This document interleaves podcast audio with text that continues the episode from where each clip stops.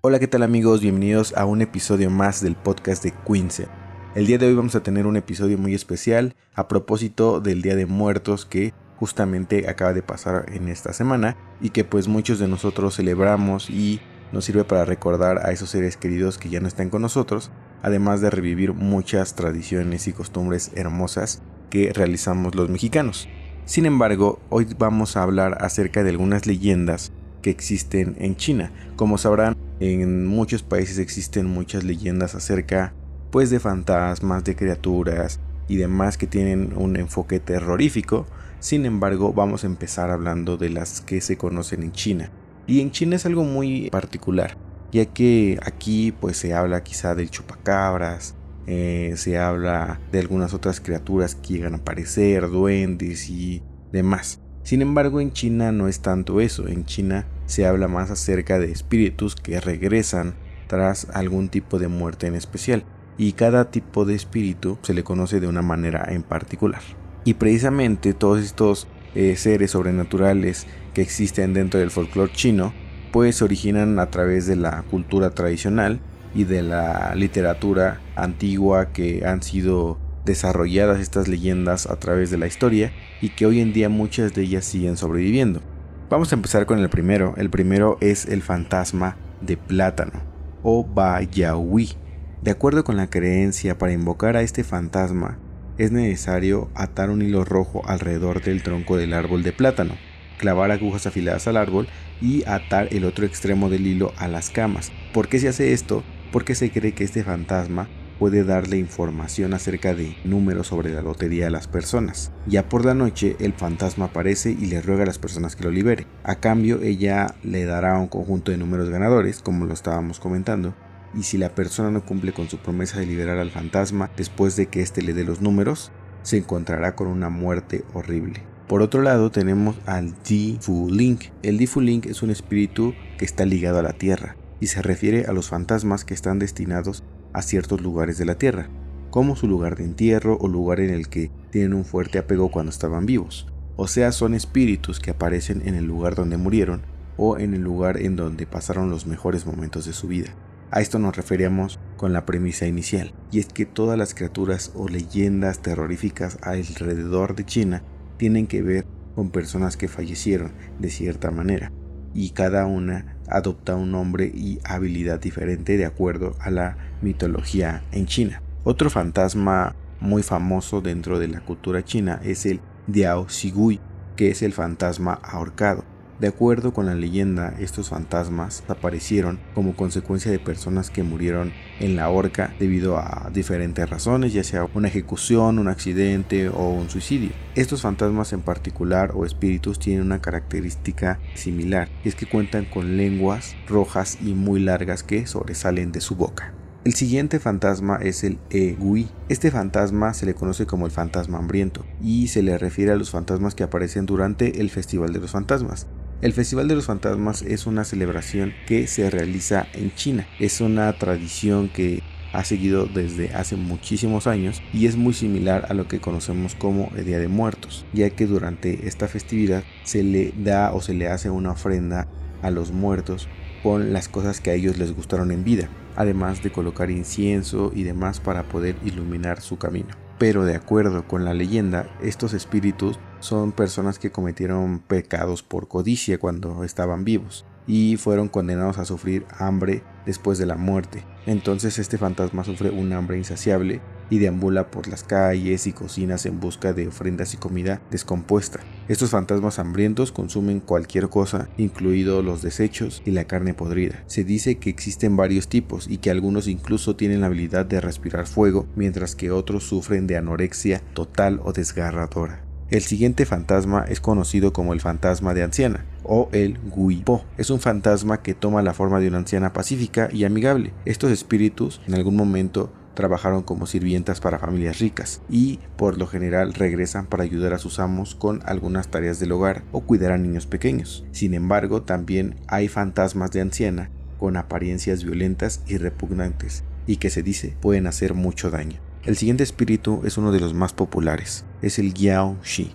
El Yaoshi también es conocido como el vampiro chino, y este se comporta como un zombie prácticamente, pero es un vampiro de acuerdo con las creencias en China. Son cadáveres que son reanimados y que se mueven saltando. Se dice que matan a seres vivos para absorber su energía. Esta leyenda data de hace muchos años, en la que los contrabandistas robaban los cuerpos, los formaban en una fila, colocándoles bambú entre los brazos para poder cargarlos con mayor facilidad. Entonces cuando ellos caminaban, daban una apariencia de que estaban brincando. Es por eso que se les llama también como el fantasma que brinca o el fantasma brincador. Otro de los fantasmas populares en la cultura china es el Nu Kui o fantasma femenino. Se dice que es un fantasma muy vengativo. De acuerdo con el origen de este fantasma, fue una mujer que se suicidó con el vestido rojo y por lo general experimentó alguna forma injusta cuando estaba viva, como ser abusada sexualmente o ser violentada de alguna forma y ella vuelve para vengarse de ese maltrato. La popularidad de este fantasma es tal que incluso algunas personas que lamentablemente perdieron a una mujer en la familia a causa de un asesinato la visten de rojo durante su funeral con la esperanza de que el espíritu de esta persona regrese y se vengue de su asesino. Por otro lado, hay algunos cuentos populares que hablan de que una característica primordial de este fantasma es que es hermosa y que viste de una manera muy femenina.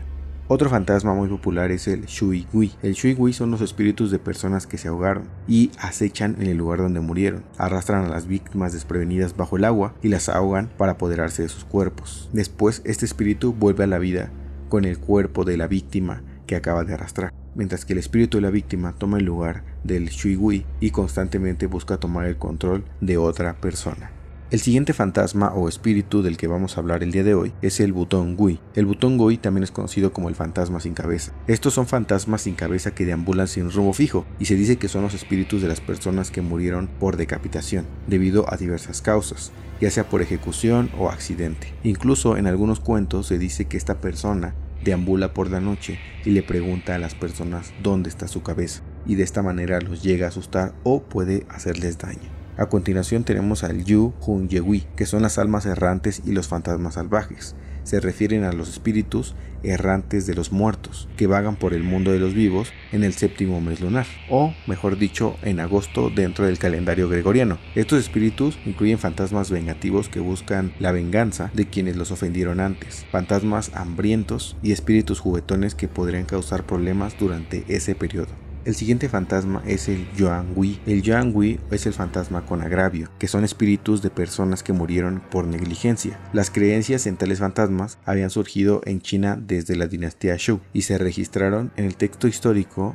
de Suo Xuan. Estos fantasmas no pueden descansar en paz ni reencarnarse ya que vagan por el mundo de los vivos como espíritus deprimidos o inquietos que buscan constantemente que sus agravios sean reparados. En algunos cuentos, estos fantasmas se acercan a las personas vivas e intentan comunicarse con ellos para llevarlos a pistas o piezas de evidencia que señala que murieron por negligencia. Y finalmente tenemos a los fantasmas Shi-Ren o personas de papel, que son muñecos hechos de papel que se queman con ofrendas a los muertos para convertirse en sirvientes del difunto. Se dice que estas muñecas suelen venir en pares, un macho y una hembra, y a veces se les llaman Jington Yunu, niño dorado y niña de jade. Y estas muñecas no son exactamente espíritus por sí mismas, pero pueden hacer las órdenes de sus amos fallecidos.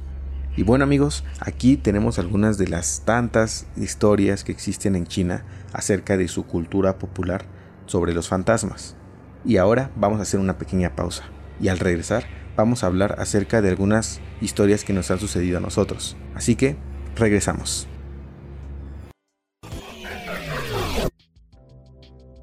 ¿No sabes cómo empezar a importar, contactar con proveedores o comprar de China? Entonces el curso Aprende a importar de China con Quinsen es para ti. Modalidad, presencial, en vivo por webcam y online. Tú decides. Aprende e importa con Quinsen, tu aliado estratégico en negocios con China.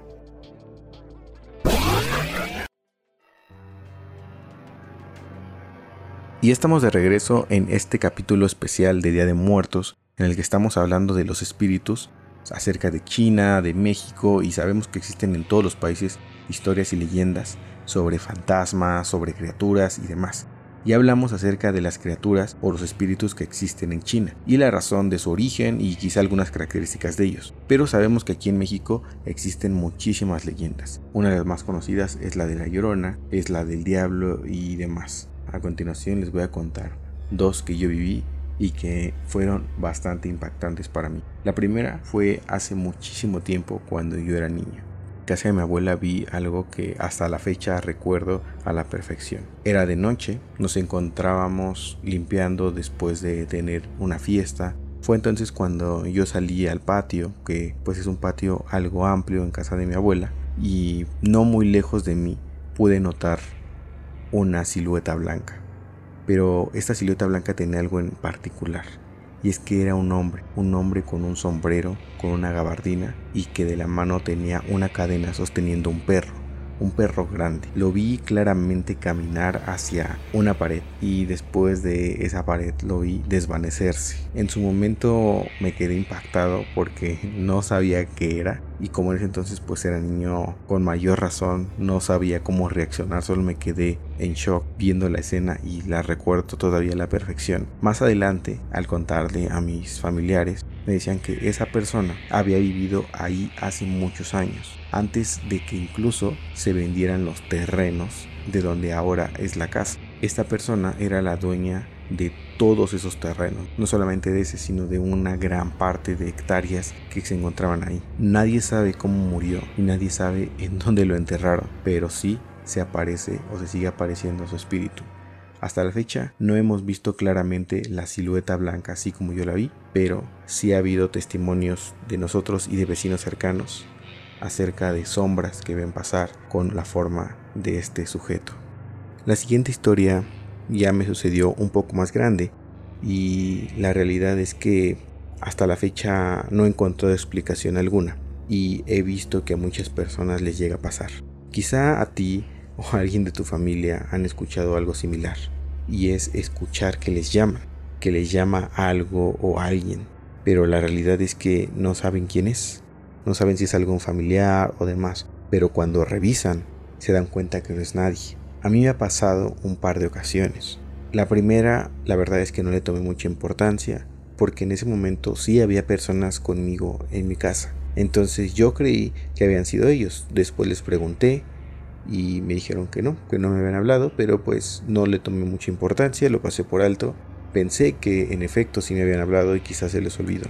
La siguiente ocasión fue un poco más extraña, porque claramente escuché que me llamaron, pero la diferencia es que en esa ocasión yo estaba completamente solo. Me asusté y di un recorrido por toda la casa para buscar quién había dicho eso o qué había dicho eso, pero no encontré nada y me quedé muy impactado porque relacioné las dos ocasiones y me di cuenta de que fueron similares. Entonces alguien me había hablado y no sabía quién es y hasta la fecha no sé quién es o qué es. Esto lo he escuchado en muchas personas, que a muchas personas les pasa, que están haciendo alguna cosa y escuchan la voz de su mamá, de su hermana, de su hermano, de su papá, pero la realidad es que ellos no les hablaron, solamente escuchan la voz.